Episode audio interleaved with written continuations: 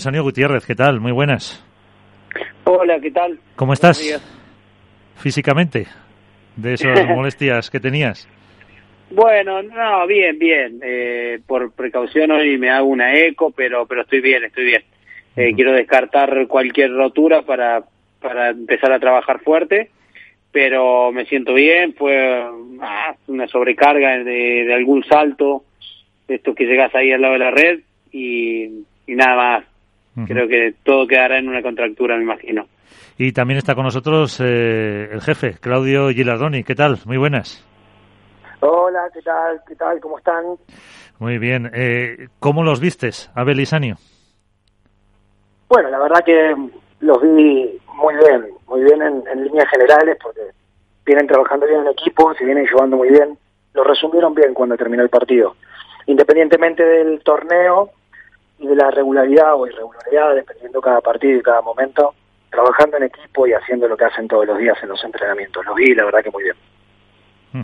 eh, bueno, para que entren eh, todos, eh, como siempre tenemos poco tiempo, eh, está con nosotros Álvaro López de Padel Spain, Alberto Bote de mm, eh, la Dormilona de As y Sanio, lo siento, pero la primera pregunta te la va a hacer Iván Hernández. Vale, sin problema. Hola Daniel, buenas noches. ¿Qué tal, Iván? ¿Cómo estás? Bien, bien, bien. Espero que, que, estés perfectamente recuperado, que no sea nada la geografía. Yo quería, lo que me está preguntando muchísima gente, y he de decírtelo, ¿no? El sábado por la mañana, mientras estabas jugando el partido contra Arturo y, y Miguel, te puedo decir que recibí más de 60 mensajes de Valladolid diciendo cómo juega Coello, lo que está jugando y la que le está preparando a Sancho. Eh, yo creo que tú lo has dicho, ¿no? Entrenas mucho con él, le conoces, pero lo que la gente me está preguntando es, ¿qué le dijo Sancho Gutiérrez a Arturo Coello cuando terminó el partido?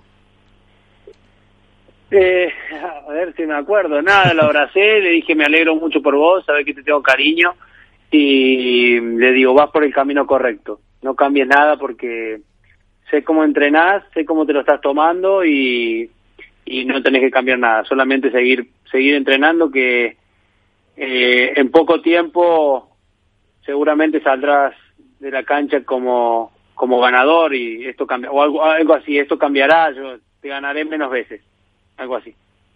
Uh -huh. Alberto. Y a Claudio le quería preguntar una, una pregunta. Claudio buenos días soy Iván Hola Iván, ¿cómo te va? ¿Qué tal? Bien, eh, tú has entrenado mucho también, a, vamos, has visto entrenar a Cuello con, con Sanjo, eh, a, tener a Vela también al lado para ti es un, es un motivo de, motivación todavía, ¿no? O sea, el saber que un entrenador al fin y al cabo que hay que decirlo, ¿no? Como que acabas de llegar a, al top de, los entrenadores, ¿cómo es entrenar a, a Vela y Sanjo y cómo, cómo gestionas tú toda esa cantidad de, de, juego que desarrollan estos dos cracks. ¿Cómo lleva Claudio Gilardoni tener a estos dos fenómenos al, lado? Bueno, la verdad que, siendo totalmente sincero, creo que es bastante, bastante fácil. No fácil por la experiencia que uno pueda tener, sino fácil por lo fácil que te lo hacen ellos. Al fin y al cabo tienen tanta experiencia y han vivido tanto que uno se aclimata al equipo y encontrás lugar enseguida porque somos como una familia.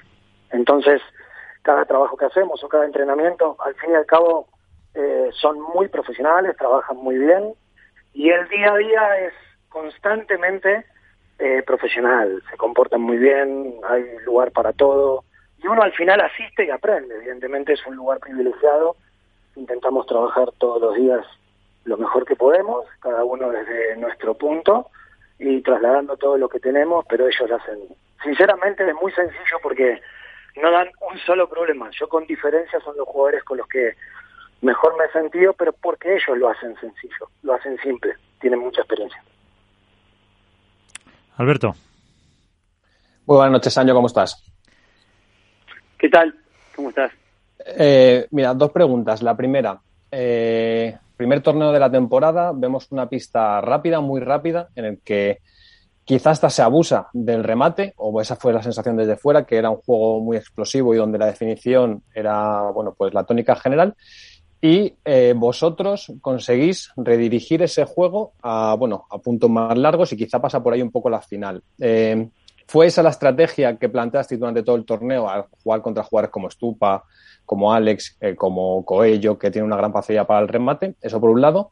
Y la segunda pregunta, ¿cómo se hace para eh, entrar tan poco en contacto con la pelota durante un partido y mantenerse siempre metido en el partido? Porque vimos que en la final el juego se volcaba sobre todo en el lado de Velasteguín, tú entrabas menos en contacto y sin embargo se te pedía o se exigía desde el equipo que hicieras daño, ¿no? que causaras diferencias. Eh, ¿Cómo se enfoca un partido así?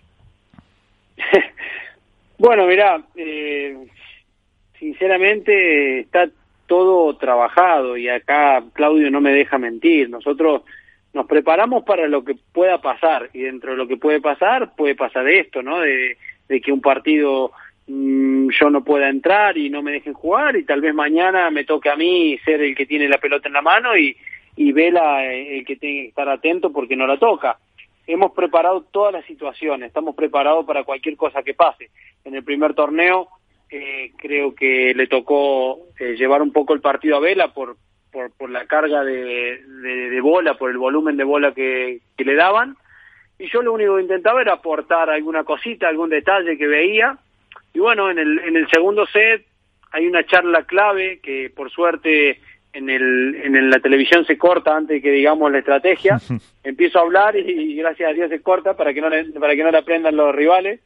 Y hacemos un cambio táctico que se me ocurre a mí para ver si, si podíamos dar el cambio y cambiar un poco el rumbo del partido. Y salió bien. Y a partir de ahí nos ganamos un, un partido que venía más para perderlo que para ganarlo. Así que Nada, somos dos viejos mañosos, como digo yo, que vamos a encontrar, intentar encontrarle, encontrarle la vuelta a, a, cualquier pista que juguemos. Si me das a elegir, evidentemente prefiero un pádel un poquito más, más jugable, que no sea en todo punto directo, que no sea cualquier globo eh, le pego y, me la, y la traigo. Pero bueno, tocó eso, supimos adaptarnos, supimos ralentizar cuando tocaba, abrimos espacio cuando había que, haber, cuando había que abrirlo y, nada, seguramente tendremos alguna pista donde nos guste un poco más, pero eso no quiere decir que mañana vamos a una pista que nos guste más y, y ganar. Yo como, como lo hablo con mi psicólogo y con mi gente, digo, no somos los mejores por ganar en Madrid ni tampoco hubiésemos sido los peores por perder en Madrid. El año es largo y todo esto eh, se verá en, en, en, este, en este largo 2021 que tenemos por delante. Tenemos un calendario larguísimo, así que nada, trabajaremos para adaptarnos a cualquier situación y a cualquier pista. Eh, no te he oído bien, Sanio. ¿Cuál ha sido la táctica que has dicho que pusiste? Que es que no... El ejercicio ese no, que dijo. no, eso es un ejercicio no, de Girardoni y de Miguel Siorini seguro. Eso, eso, me lo guardo para mí. Bueno, yo pues por, si, por si acaso. Al final de año te lo cuento si quieres, en diciembre. Sí, sí, pero eh, Dani, eh, en general el pádel camina un poco no hacia lo que vimos en general en todas las parejas, que es tendencia a la definición, juego muy rápido, ir al choque en cuanto se puede y definir. Y sin embargo, vosotros, de las, por lo menos de las duplas que entraron el fin de semana y al final que vosotros campeonasteis, eh, erais los únicos que proponíais algo diferente. ¿Crees que eso va a ser la tónica general del año? O sea, que es una evolución del propio deporte o ha sido una circunstancia concreta de un torneo en una pista que salía mucho en Madrid, que hay más altura y demás? No, yo creo que, que están intentando que el pádel sea más rápido en todos lados. Yo eh, hace muchos años me acuerdo que nos preparaban por ahí a jugar a ciertas ciudades, teníamos que preparar pistas lentas, puntos largos, eh, no valía ganar en X cantidad de tiros en los ejercicios y ahora no hay más esas pistas. Creo que están intentando de que el pádel vaya cada vez a, a, a más velocidad. Eh, nosotros creo que nuestra ventaja es que tenemos yo no me considero tener menos pegada que ninguno de los grandes pegadores, pero creo que aportamos un poco más de capacidad defensiva y de calidad en la pelota que los grandes pegadores no, no tienen. Me parece que ahí es donde pudimos lograr la diferencia. Álvaro. Bueno, yo lo primero daros eh, la enhorabuena a los dos, sobre todo a Sancho por su labor como técnico también, porque como ha dicho, eh, fue el, el, cambio de estrategia fue de su parte. Eh, yo bueno, creo que... no, no, no, eh. fue, fue, fue, yo, oh, yo digo... Bueno, fue idea, fue idea tuya. Y, y, y ¿Peligra, peligra el puesto de Cyril y de, y de Gilardoni entonces? No, no, no, no, no, no, para nada. Yo, es más, mi cambio de táctica viene de ejercicios que hacen ellos en los entrenamientos, no es que me lo inventé yo, ¿eh?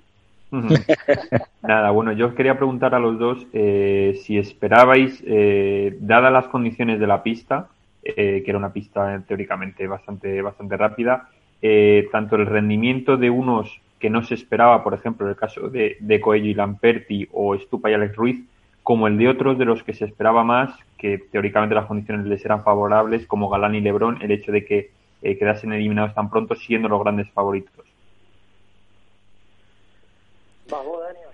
A ver. Eh, eh... como quiera, yo, si querés, contesto. Venga. Yo, primero, no comparto, eh, en mi punto de vista, ¿eh? no comparto de que Lamperti y Coelho hayan sido sorpresa. Yo, de hecho, se lo dije a Claudio que era una pareja, hoy por hoy es la pareja más temible fuera de las ocho.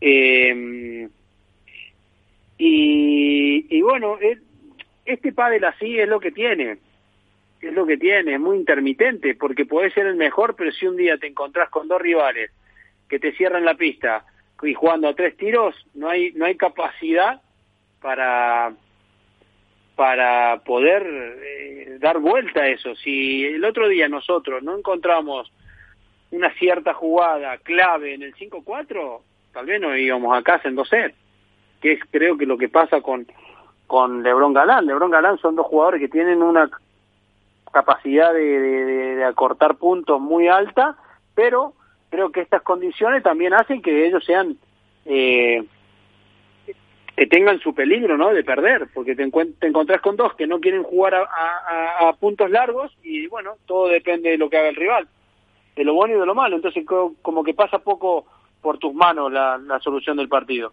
Y pasa esto. Hay muchos eh, resultados vamos a llamarlo raro, que tal vez no son raros, es lo que te digo, estamos en un primer torneo y, y lo que pasó el año pasado ya pasó. Este año es otro y, todavía ni Lebron Galán han demostrado que van a ser la pareja a batir, ni Sancho y Vela por ganar el primer torneo quiere decir que vayan a ser los, los que dominen el año. Hay que ver cómo va pasando el año y, y a ver cómo solucionan este tema de las pistas rápidas, cada pareja. Eh, para Alicante, ¿qué esperáis? Claudio. Bueno, en líneas generales, independientemente, como decía Dani, de lo que ocurre en un primer torneo, que al final es muy subjetivo, ¿no? Porque hay que jugar 19 este año. Entonces, al final, el primer torneo va marcando un poco las pautas de lo que te puedes encontrar, pero evidentemente, lo único que ocurre con un torneo solo es lo ideal, no lo real. Lo real al final te lo da la cantidad, y la cantidad te lo va a decir en julio, en septiembre, cuando ya hayan pasado bastantes.